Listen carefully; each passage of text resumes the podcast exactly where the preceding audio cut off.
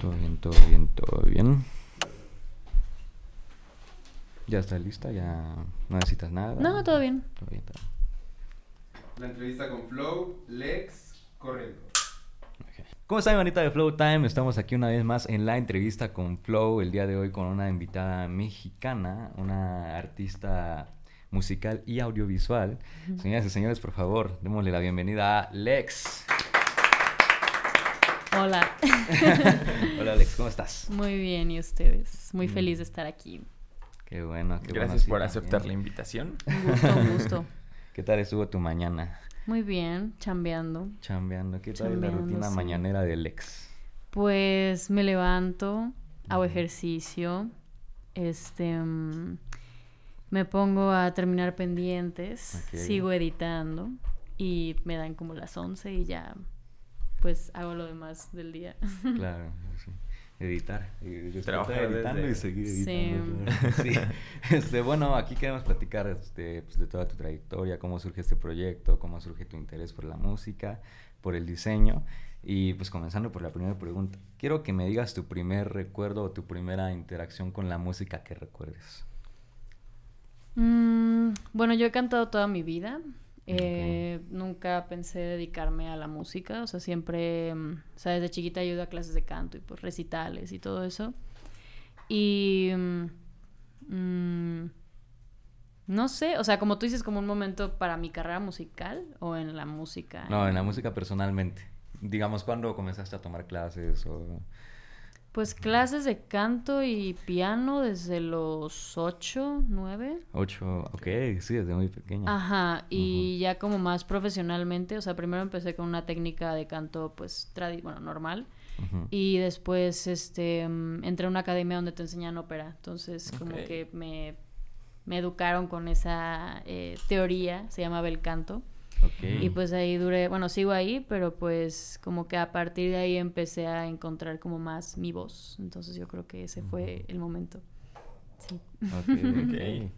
Entonces, digamos que sí, tu primera habilidad musical desarrollada fue el canto, 100%. Sí, o sea, creo que, mm, o sea, no me lo tomaba muy en serio hasta que, pues, em, pues empecé como a escribir mis canciones en el piano y dije como, oh, tal vez tenga talento para esto. Mm. Entonces, pues, ahí empecé.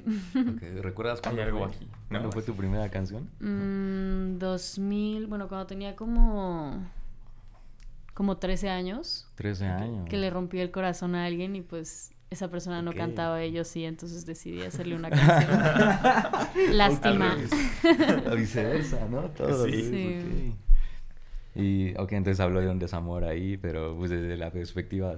Sí. de que- Entonces digamos que desde pequeña tuviste como ese acercamiento hacia la música. Este, ¿en tu familia algo Sí. ok? Mi papá es escultor, mi Mm. mamá era bailarina, Ok. eh, mi abuelo igual era guitarrista y cantante. Mi otra, su esposa también era cantante, o sea, bueno, no se dedicaban a eso, pero pues fue siempre su sueño frustrado y pues se la vivían cantando en donde sea que pudieran. Mi otro abuelo también y, mm, y bueno, mi hermano también hace música, entonces como que ahí andamos en todo lo del arte en mi familia. Familia artística, Sí. ¿no? Mm, O sea, sí, siempre hubo entonces como un acercamiento Natural. muy Sí, natural. sí, o sea, tanto por el lado de la música como por el lado creativo. O sea, mi papá como al ser escultor y pues también eh, pues pintaba y todo eso. Claro. eh, como que por ese lado me eduqué en la parte como creativa. O sea, como que él siempre me ponía cosas para hacer como manualidades y así. Mm, ujú. O sea, él a huevo quería que yo tuviera un talento creativo. Ok, sí. y, sí, sí, sí. Y pues del lado de la música, pues por mis abuelos, como que con ellos siempre canté y así. Ok. Ok. Entonces, empiezas a, a escribir a los 13, digamos, Ah, sí. más o menos. ¿Y cómo es que empiezan a hacer el proyecto del Lex como tal? ¿Fue también, o sea, ya más para acá, en pandemia? ¿Cómo, cómo empieza todo eso? Pues yo era muy introvertida. Bueno, todavía descubrí que no soy introvertida, nada más soy muy seria. Pero en ese momento yo pensaba que pues como que no... O sea, nunca iba a poder como pararme arriba de un escenario y como pues tener la fuerza como para este... Pues estar ahí presente, ¿no? Entonces eh, mi hermano comenzó a hacer música y yo le empecé a hacer como toda su propuesta creativa, como ensayando.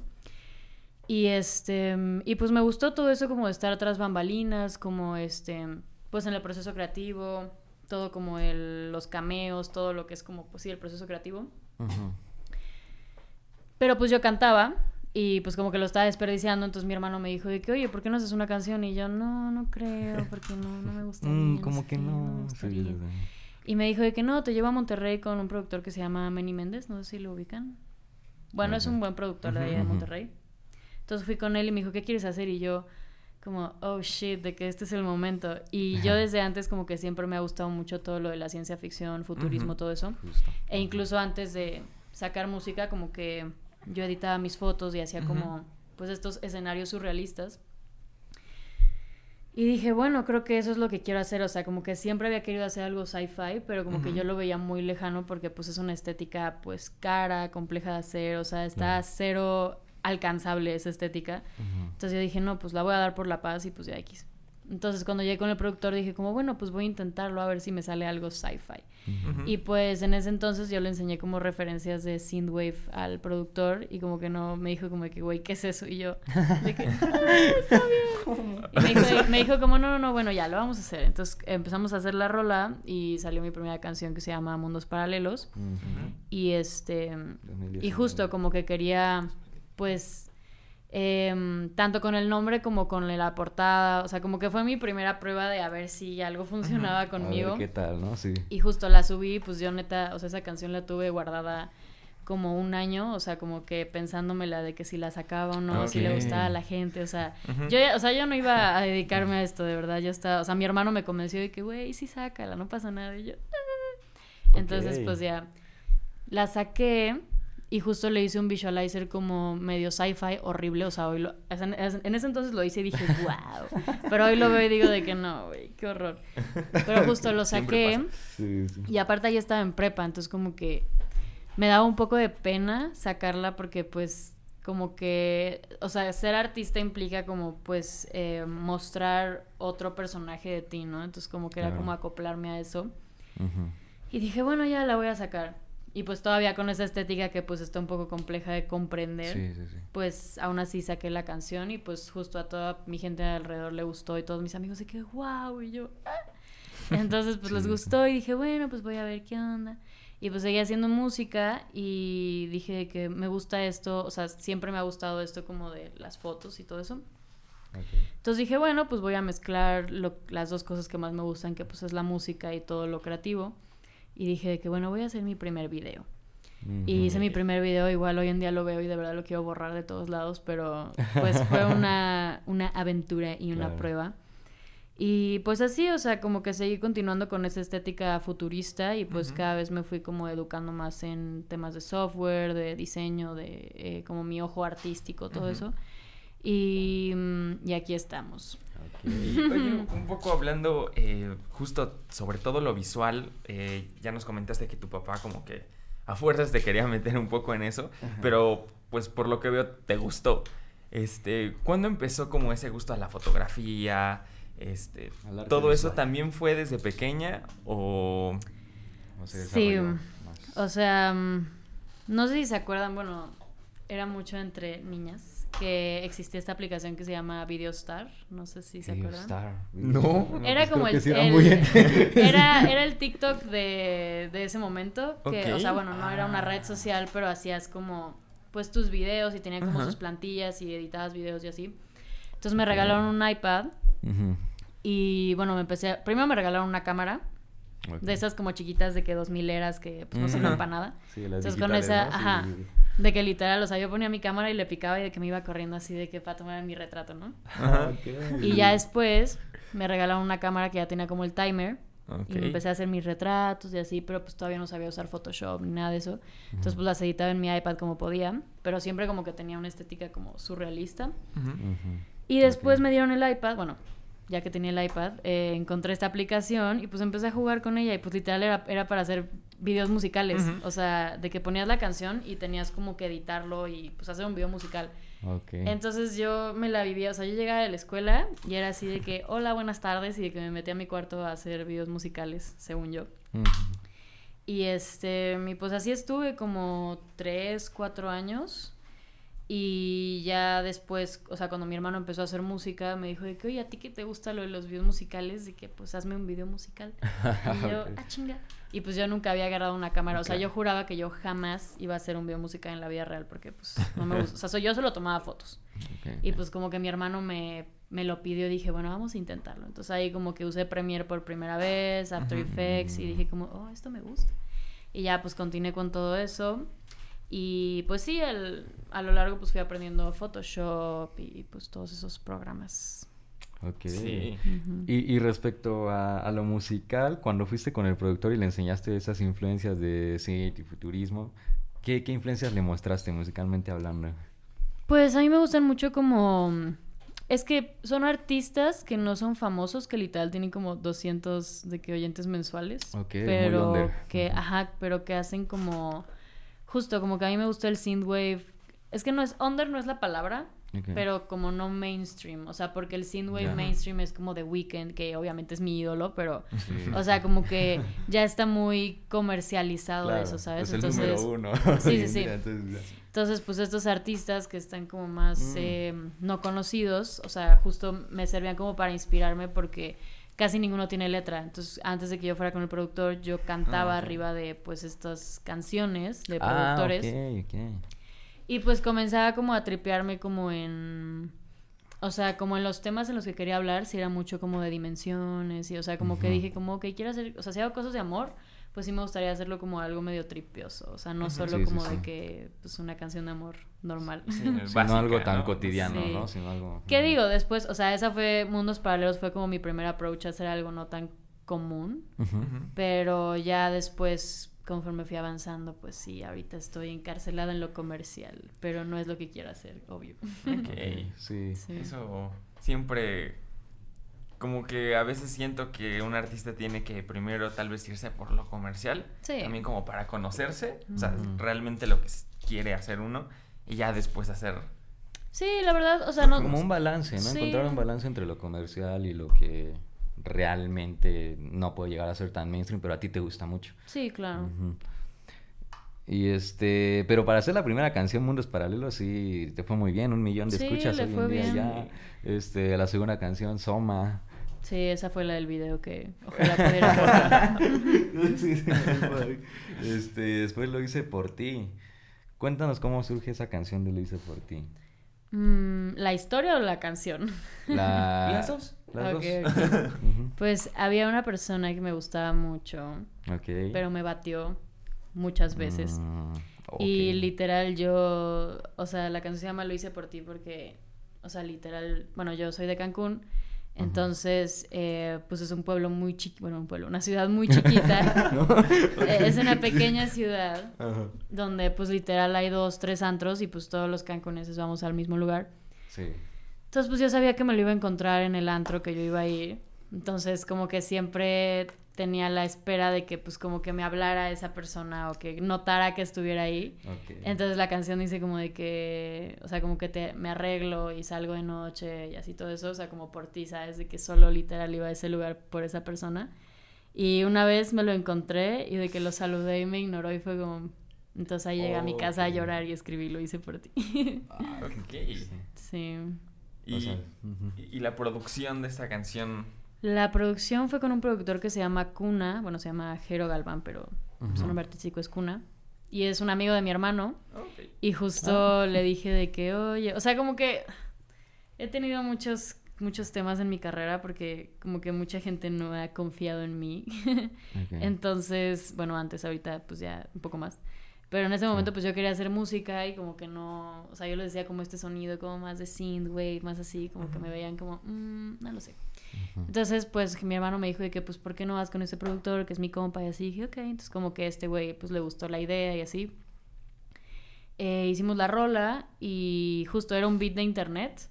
Y este güey como que lo rehizo todo y, y, pues ya salió la canción. Ok. Genial.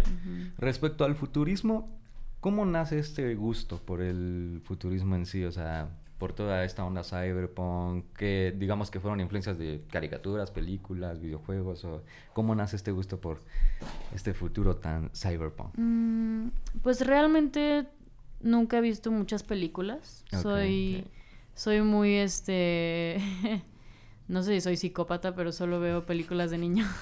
Ok. Este, o sea, como que mm, todo lo del sci-fi nace porque yo de chica estaba muy triste por el mundo. O sea, como que me, me frustra mucho la humanidad. Entonces, como que el sci-fi es mi manera de plantear un mundo, pues, que me guste a mí, ¿no? Ok. Ok. Y pues yo lo diseño, entonces me gusta como ser la, la que dirige ese caos, ¿no? Y pues de ahí nace, o sea, como que mi, o sea, es como mi esperanza de que algún día ese mundo pues pueda Ah, ser realidad. utopía. Sí. Sí, sí, sí. Y justo, o sea, lo de las películas, o sea, me... No veía muchas películas porque sentía que perdía el tiempo, como que soy muy inquieta, entonces sentarme a ver una película me estresa mucho. Pero justo, o sea, en cuanto al sci-fi, como que yo no, ya lo he hablado en otras entrevistas, pero como que yo no quería ver muchas películas de sci-fi porque no quería como copiar las historias. Entonces como que quería crear mi propio como sci-fi, ¿no? Porque una vez me pasó, yo escribo mucho y estaba escribiendo una historia y se la platiqué a una amiga de que, oye, que sí, que está esta chava que pues está en el pasado y empieza a tener como glitches del futuro y así. Entonces resulta que ella es, y así conté toda la historia, me dice mi amiga de que, oye, eso es Ghost in the Shell. Y yo, ¿qué, qué, güey? ¿De que, qué es eso? Y me dice ¿Cómo? que sí. Entonces Sí, vi la película literal era la misma historia que escribí, entonces me quedé así de Pero que, tú sin oh. haberla visto antes. Ajá, sin haberla visto antes. Entonces fue como, oh. Y pues, este, pues siempre cuando ves algo se queda en tu subconsciente. Entonces yo no quería como que se me quedara ahí, pues creer que es una idea original y de repente de que, pues no, resulta que lo viste en tal Sí. película, ¿no? Y veo muchas películas de niños porque me gusta que no tienen como este límite de lo que es real y lo que no. Claro. O sea, como Es que verdad.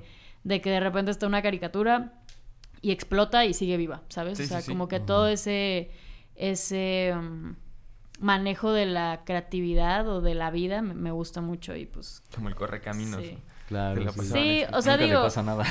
es- Sí. está raro, pero como que lo- durante mucho tiempo lo vi así, o sea, Claro. como que podía sacarle provecho a ese como no, no límite de pues creatividad, ¿no?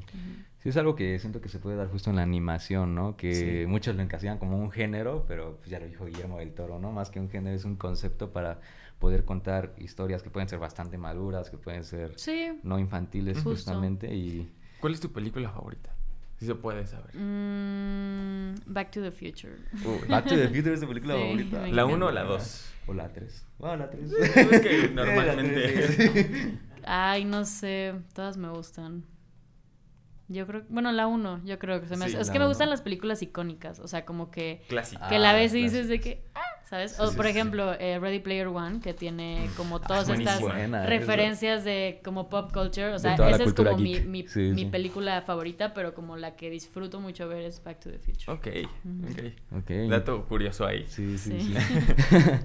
este, ok, en 2021 tú comienzas esta historia que, que es como un cómic del ex, tengo entendido, que comienza con Ladrones de Estrellas. Es la historia que quieres contar Ah, más en o 2020, menos. ya ni me acuerdo. No, 2000... 21, 21. 2021. Ah, sí, sí, sí, sí. Sí, ya Mm. Va a ser rápido. sí. em, Entonces, después de tantas historias que pensaste, ¿cómo llegaste a esa conclusión de que tú querías narrar, empezar por Ladrones de Estrellas? Mm, pues realmente, o sea, como que poco a poco he ido como juntando todo lo que me gusta hacer como en el mismo proyecto. O sea, porque yo antes quería ser diseñadora de modas y fui a cursos, o sea, yo estaba como ya direccionada a ser diseñadora de modas. Me fui a Nueva York y muchas cosas así. Pero justo, eh, pues empezó lo de la música y dije, bueno, ya está bien, me voy por acá.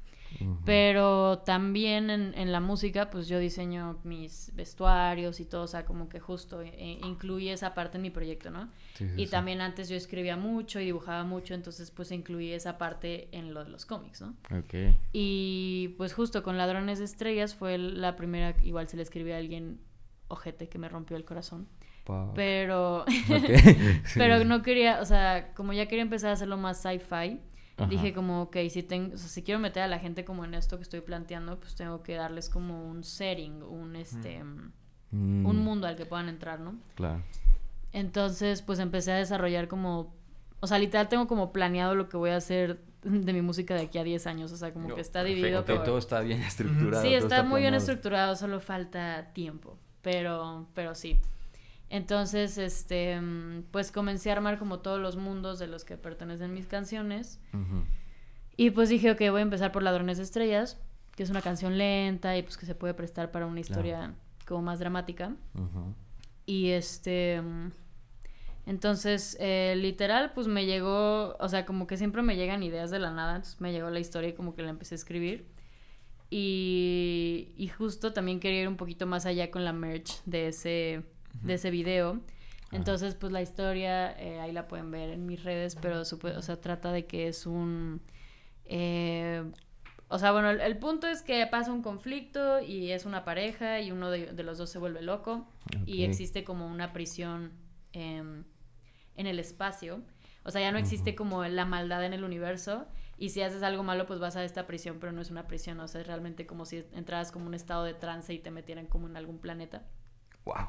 Entonces, este, pues este güey como que se entrega a esta prisión y pues la principal, que pues soy yo técnicamente, como que lo va a salvar, pero pues tienes que entrar como a una celda para pues entrar en estado de trance y salvarlo a él de su estado de trance, un trip.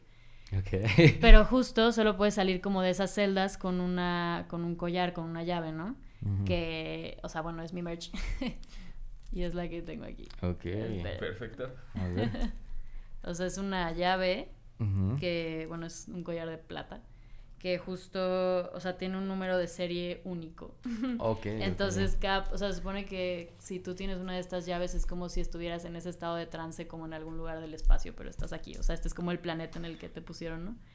Y pues sí, también me gusta hacer mucho eso con, con mi proyecto, como se llama transmedia, o sea, como sacar algo de, de una idea y ponerla En en, tu- en, Ujú. en el mundo cosas, real, ¿no? como. Harry Potter, que pues claro. está el castillo o que hay tiendas de Harry Potter en Londres, o sea, como que hicieron Sí. un imperio transmedia de lo que puede Ujú. lograr, eh, bueno, de, de una película, de un libro. Como. Star Wars, ¿no? También. Ajá, También sí. Star Wars, Snap, Todos esos todo. universos que se Ujú. crean, ¿no? Justamente. Sí.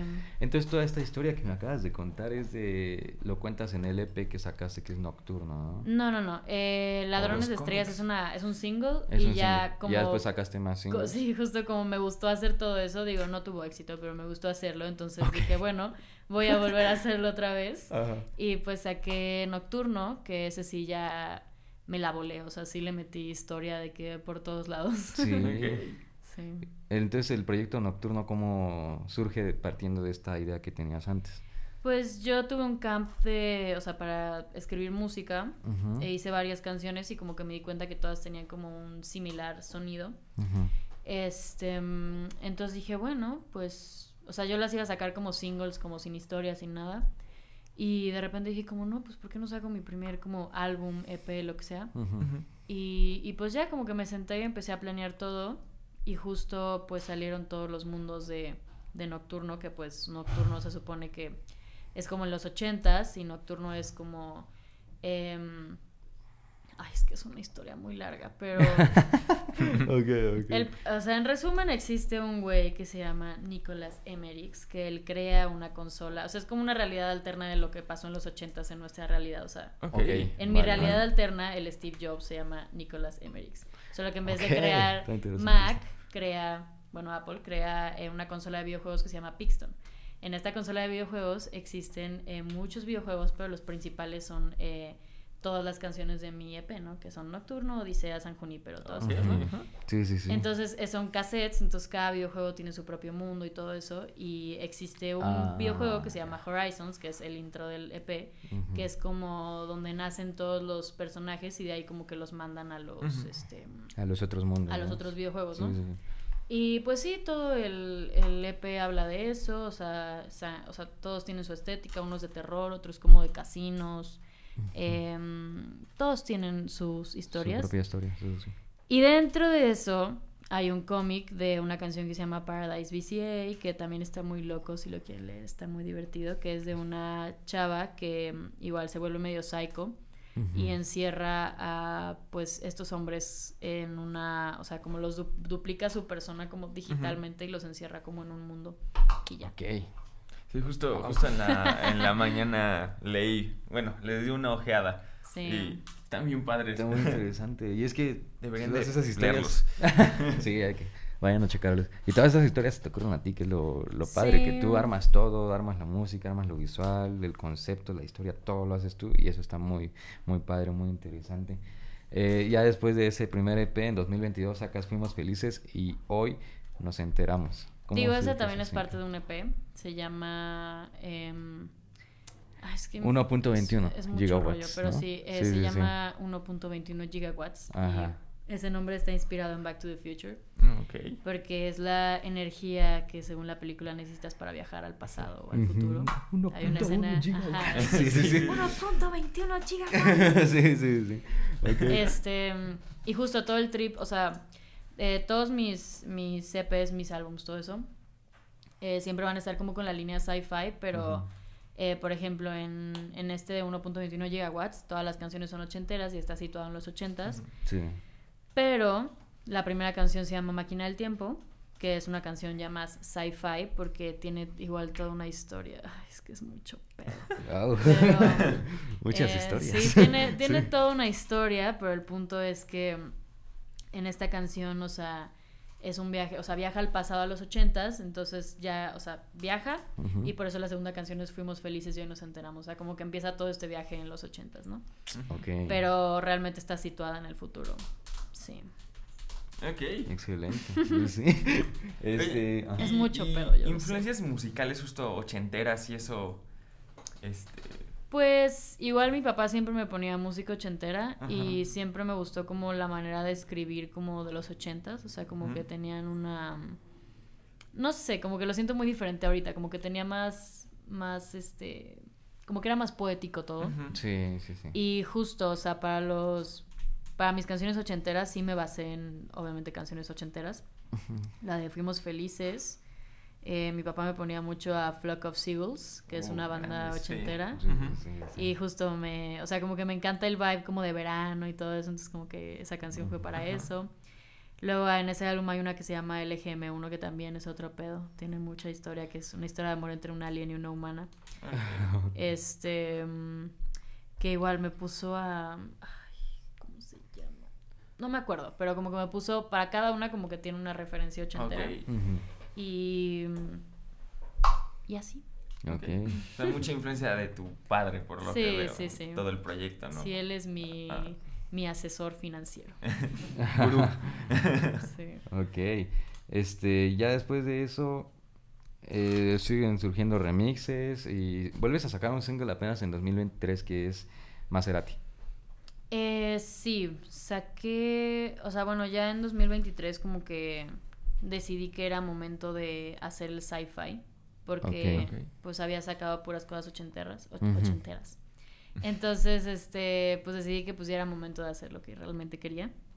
Y primero saqué Blindado, que es una canción de reggaetón, que justo como que lo quise hacer de reggaetón para probar como pues cómo lo digería la gente, o sea, como que Sí.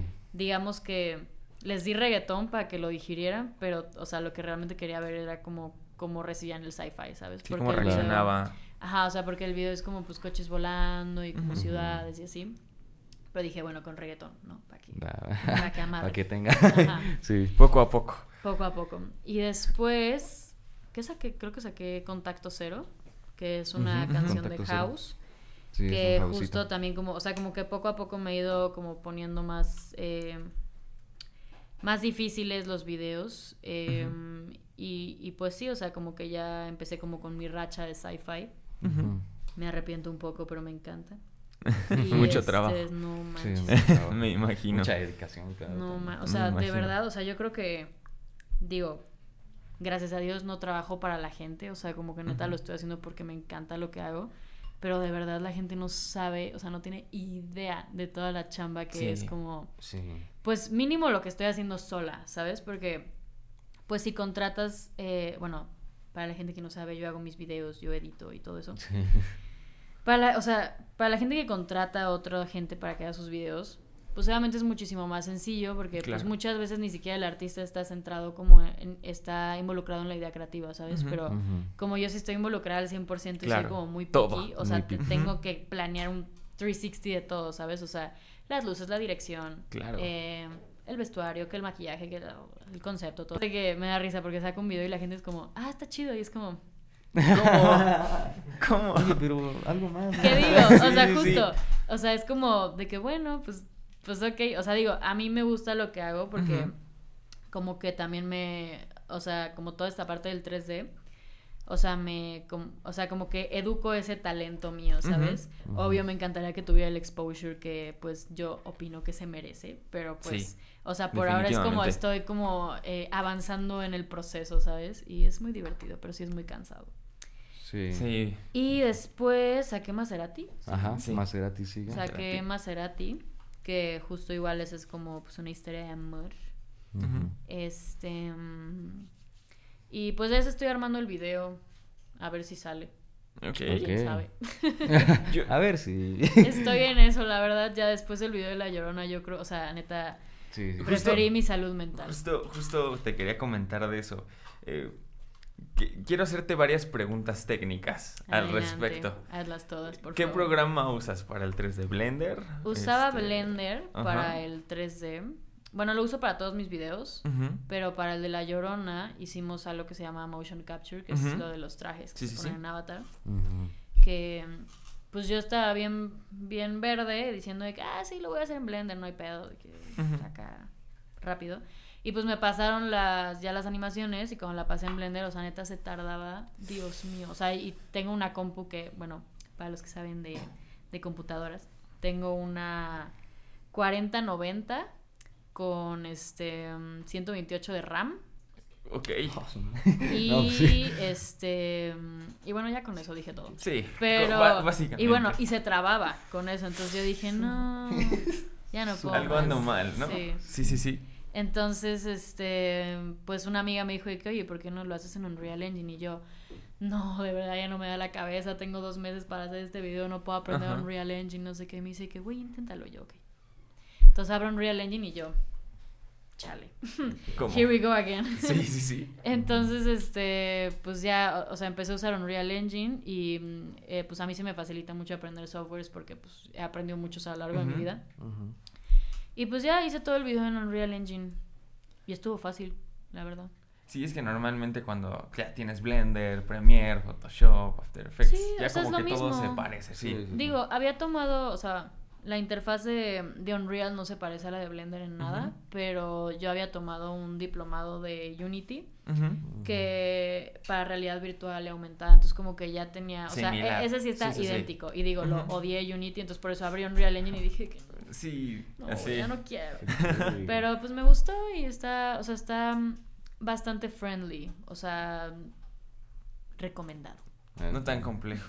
Sí. Y toda la animación como justo que se ve las flores, el aire, el vestido, El todo aire. eso... ¿Cómo se hace todo eso? Bueno, yo la verdad, yo en la animación sí no sé mucho, pero. Es que justo por eso digo que la gente no tiene ni Sí, idea. no, sí, no O sea, saben el que trabajo que hay detrás. O sea, ¿no? bueno, no ustedes, de que en general la gente ve de que, no sé, la Catrina caminando y de que se mueven los petalitos y la gente es como, Sí. ah, mira, está chido.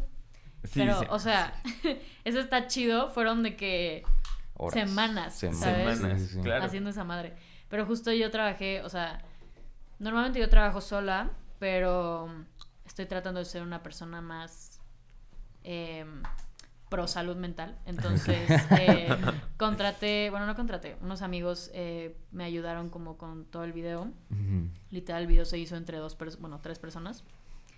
Y uno de ellos es muy pro como en todo lo de simulaciones y todo eso, que justo yo le dije que mira, se hace con Houdini, entonces yo le dije que mira, güey, yo podría aprender Houdini, pero prefiero mi salud mental y mi paz, entonces Te lo date, dejo a ti. por Sí. favor. Entonces, pues él estuvo trabajando eh, de la mano conmigo, bueno, más bien yo con él, de para hacerle todas las simulaciones. Y pues, o sea, estuvo muy cool porque pues él hacía las simulaciones y yo hacía como el world building y pues ponía el personaje y todo eso. Entonces como que, o sea, digo, nos quedábamos hasta las 4 o 5 de la mañana de que Sí. haciendo el video, o sea, las simulaciones. Porque aparte, pues él es una persona que es como muy perfeccionista. Entonces, hace cuenta que para la Tiene simulación de, del campo de Cempasúchil, pues es muy diferente como si tú pasas la mano en un campo de... ¿De qué hay campos? En un campo de pasto. Sí, sí, no Sí. sé, si Sí, pasas la mano en, pasto, o que si pasas la mano como en un campo de cempasúchil, que pues yo grabé antes y me di cuenta que las flores pues no se movían así, o sea, se movían de Sí, que son más así, Sí, ¿sabes? ajá. Sí, sí, sí, Porque son pues es un ramo duras, sí, sí, grande. sí. Entonces le dije como, no, pues hay que tener eso realista, no sé qué. Entonces, pues ya sabes. Ya está la simulación y ahí Sí. vamos a moverlo otra vez. Y mm, también este mm, lo del vestido, o sea, se hizo el patronaje y luego la, la simulación, la animación. eh, uh, También cosas. veo, o sea, entiendo un poco, este, como te comentaba antes de la entrevista, también el match de las luces con el video también se parece muchísimo, este, como la hora del video, como que todo está muy bien hecho y sé que la gente no... Fue un accidente, pero sí. ¿En serio? sí, realmente sí fue un Sí, accidente. es que, es que neta se ve así Sí, muy... es que igual cosas muy curiosas que cuando la gente se pone a analizar, de repente hay cositas que surgieron por accidente, pero Sí. justo hay un proceso también muy picky, muy específico. O sea, tú te refieres como mis clips con los Ajá. 3D, ¿no? Ajá. Sí, fue un accidente. Vaya. Sí. No, o sea, yo quería grabar más de día, o sea, porque pues obviamente pues es más pedo con las luces. O sea, no traíamos ni una luz. Yo me fui a grabar un campo de Cempasúchil sin ni una luz.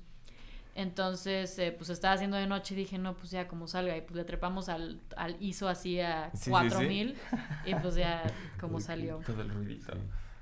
Pero pues bueno, al final embonó bien con la parte Sí. animada, con Sí, la parte de... digo, no iba a regresar a un campo de Cempasúchil, o sea, porque literal solo fuimos a eso, entonces dije, bueno, Sí. ya, como quedé. O sea, como que en cada video hay muchas, literal tengo una libreta donde apunto cada vez que la he cagado en cada video para no hacerlo en el siguiente. Porque neta, o sea, digo, haciéndolo sin casa productora de video, o sea, es como tienes toda la, res- la responsabilidad de que pues salga Sí. bien, ¿sabes? Y Claro. cada vez Sí. mejorar ¿no? más. Sí. Sí, o sea, digo, ya con este video de La Llorona, pues ya tengo que seguir haciendo eso, ¿sabes? Ya no puedo sacar un video de que me dio Claro. Sí, Sí, no, no, no. Sí, Pero, pero la verdad está muy bien hecho. Te felicito Sí. por ese trabajo. ¿Cuánto tardó el render en hacerse? Como un minuto. ¿En serio? Ujú. Te lo juro. Ju- ¿Justo por el programa? Ok. O sea, Unreal Engine como es en tiempo real, Ah, ok. eh, pues literal solo le pones de que grabar y listo. y ya, ok. Ok. O sea, el problema más fue como en After Effects porque, Ujú. o sea, lo pasas de, de Unreal Engine a After para hacer el color grading y todo eso. Ujú. Y de After, pues sí se tarda unos 10, 15 minutos, que pues digo, no es nada. Sí, o sea, no. cuando yo usaba Blender, cada render se tarda como 2, 4 horas. O sea, Sí, justo que- por eso te preguntaba. Y luego los 128 GB de RAM. Sí, incluso. Cuatro con- horas sí, es sí. mucho, ¿no? O sea, Sí, no. Claro. sí, sí, sí. Bueno, este tengo entendido que pues, La Llorona este es una canción pues, específicamente para estas fechas de Día de Muertos y todo eso. Pero ¿por qué escoges específicamente La Llorona para hacer esta este proyecto? Porque La Llorona, bueno, igual mi papá me la enseñó cuando era pequeña, él es el culpable de todo. Pero me la enseñó cuando yo era pequeña. Y este y me gustó mucho esa canción y me llamó mucho la atención que solo la han cantado mujeres. O sea, obviamente la puede cantar un hombre, pero em, digamos que Sí, no, no es lo mismo, es... o sea, La Llorona habla Ajá. de una historia que solo la puede cantar una mujer, ¿no? Claro. Sí, sí, sí. Entonces, también me di cuenta que pues La Llorona no tiene autor. O sea, es una canción que creo que está desde la conquista. Ok. Entonces es una canción muy vieja Ujú. Que muchas mujeres la han interpretado a lo largo de la historia de México y como que pues yo quería formar parte de ese legado de mujeres que la han cantado. Y pues se me hace una canción muy como poderosa, me gusta mucho. Claro. Y pues también el Día de Muertos se me hace la festividad más linda del mundo, entonces Sí, yo quería como muy, muy pues bonito. plasmar todo eso en, en un video. Y pues claro, eh, todo el planteamiento de, de mi próximo álbum es como México Sci-Fi, entonces pues es una buena manera de comenzar con, Claro. con algo súper tradicional que pues yo sí creía imposible de poder como mixear estas dos cosas. O sea, fue todo un research para, Sí. para como pues hacer esta fusión, o sea, ya- solo con el personaje, o sea... Claro. Justo eso quería preguntarte, ¿cómo lograste encontrar como ese balance para combinar esos... Pues, una Pues- tradición literalmente tan pues, tradicionalista con algo nuevo, con algo innovador. Pues eh, justo yo, o sea, yo solo sabía que quería una Catrina, o sea, quería un robot, pero no, y una Catrina, pero no sabía cómo, Fusionarlo, ¿no? ajá, porque, o sea, como que para fusionar algo tienes como que hacer como un breathing de las cosas, entonces, pues era o tomar el esqueleto de la Catrina o tomar su figura, o tomar el color de un robot, o tomar el, las texturas, o sea, como que tenía que ver Sí. qué hacer, cómo hacer eso. Y pues yo no sabía, pero eh, justo fui a un... eh, esto lo voy a hablar en el behind the scenes del video, pero fui a la casa museo de Giger, que es el que hizo Alien, el... Pues el Alien, Ah, el... ok, ¿saben? sí, sí, sí, sí, Ajá. sí, sí. Ajá. El personaje, y, bueno, el... El icónico, sí, Ajá. claro. Y habían unas aliens eróticas, como muy sensuales, o sea, Ya. literal tenían como toda la cabeza horrible, pero tenían como el cuerpo de Pero la mujer así súper de que. Ajá. curvilíneo. Y este, y claro, sci-fi. Entonces yo la vi y dije como, oh, creo que encontré mi inspiración. Ok. Y justo como que a partir de ahí empiezas, empecé a bajar más los sketches, porque yo tenía, o sea, mi sketch del robot y mi sketch del esqueleto, y yo decía, ay, que, ¿Cómo los voy a juntar? ¿cómo voy a hacer esto? Ajá. Y justo, pues, o sea, tenía muy poco tiempo y, y, pues hice el viaje y dije como, wow, me cayó neta increíble. Y, y pues ya empecé a hacer los sketches y Ujú. pues, em, y al final pues le pusimos mi cara al robot, bueno, algo similar. Eh, y pues también las texturas como de porcelana metálica, o sea, como Sí. que Ah. fue todo, fue todo un rollo. Sí. Algún día me gustaría hacer películas, por eso hago esto, si no, no lo haría, se los juro. interesante. Eso es, o sea, ¿esa es tu meta? No, es una de mis metas, o sea, sí me gustaría dirigir, o sea, digamos que mis videos son los, los pilotos para las películas que me gustaría hacer. Y digo, eso nadie lo sabe, pero, pero sí, o sea, es como que yo tengo ya bajado los scripts como de lo, de lo que serían como esas películas, como el- los pilotos, las historias, Ok. para pues yo en un futuro poder como pues realizar eso y pues también musicalizarlo, ¿sabes? O sea, como juntar otra vez pues la Mm, música, música con, y- con el video. Sí. Y, y pues sí, creo que una de mis metas pues sí es como traer el sci-fi a México. O sea, porque sí creo que mínimo en el cine y en la música, o sea, pues Claro. sí seguimos un poco eh, Igual. Ah, iguales. sí, sí. Ajá. Sí, Entonces, sci-fi, sobre todo en cine en México, pues sí, no. sí, o sea, yo no he visto, o sea, sí Claro. hay películas, pero justo, o sea, incluso creo que en la narrativa están muy básicas, o sea, es lo clásico de inteligencia artificial, robots, Sí, sí, sí. bla, bla, Los ¿sabes? robots O sea, como que, que nos van a matar a todos. Ajá, exacto. Sí. O sea, sí. como que sí tengo, les digo, tengo muchos planes para el futuro, pero poco a poco. Suena muy prometedor todo esto, Sí. ¿eh? y este, pues el último single que sacaste, este, Cielo Rojo, junto con Tega Díaz. Ah, sí, sí. este, pues ese fue un feat que mm, pues salió así repentinamente y pues nos gustó mucho y salió. ¿Cómo, ¿Cómo surgió esa canción? O sea, es que a Tega le gustaba mucho San Junípero Mm, y me dijo, quiero hacer una igual a San Junípero parecida. em, como de la misma temática, o sea, porque San Junípero pues es una canción que cuenta una historia como de amor que se escapan como de un pueblito medieval. Entonces me dijo como pues quiero hacer esa misma idea, ¿no? Y yo, ok. Y, y pues salió esa canción y, y cool. y salió. Ok. Sí. ¿Y cómo has sentido toda esta evolución de tus singles que pues empieza ya, hasta te sorprendiste, ¿no? 2020, wow, Sí, ya, tiene ya, llevo cinco años. Ya va a empezar 2024. Entonces, pues ya nos dijiste más o menos que se viene. Respecto a presentaciones en vivo, ¿has tenido algunas o cuáles son las más Eh, destacadas? pues estuve en el Live Out en Monterrey. Em, voy a tener en el EDC en febrero. Ok. Y. René. ¿Qué más tengo? ah, y le voy a abrir el concierto a Dalex. Ok. Ah, ok, mira, interesante. ¿Cómo te fue en Monterrey? Ay, muy cool. O sea, ¿Sí? como que les digo, o sea, la neta yo, o sea, confío mucho en mi proyecto y en mí. Entonces, como que lo escuche la gente que lo escuche o vaya la gente que vaya, o sea, como que pues a mí me, gusta mucho lo que hago, ¿sabes?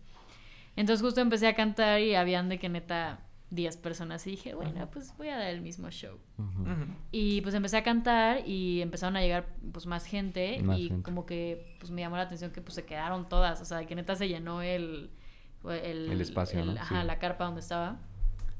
Y pues se quedaba ahí la gente y pues mucha gente se la sabía y de hecho hubieron como tres, cuatro personas que me mandaron DM de que solo vine de que desde Tijuana a verte, desde Guadalajara. Ah, qué genial. Y yo. ¿Cómo Sí. sientes saber que ya hay gente Pues- que pues tienes ya una base de fans que se está desarrollando? Muy cool, igual me gusta mucho que hay, hay muchos fans, o sea que, mm, que justo sí leen los cómics, que sí saben todo lo de la merch, que saben que mis pósters tienen realidad aumentada, o sea, saben como que todo, Sí, sí, sí. todo lo que pues la gente muchas veces no le hace caso.